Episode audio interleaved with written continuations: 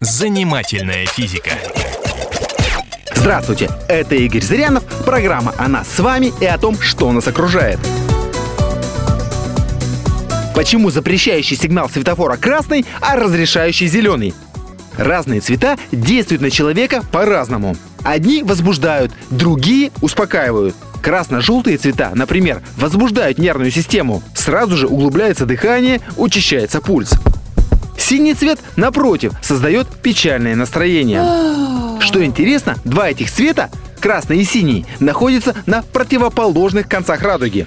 Красный цвет длинный, а синий короткий. Такие у них физические характеристики. Длинный красный цвет вплывает в наш мозг и возбуждает его.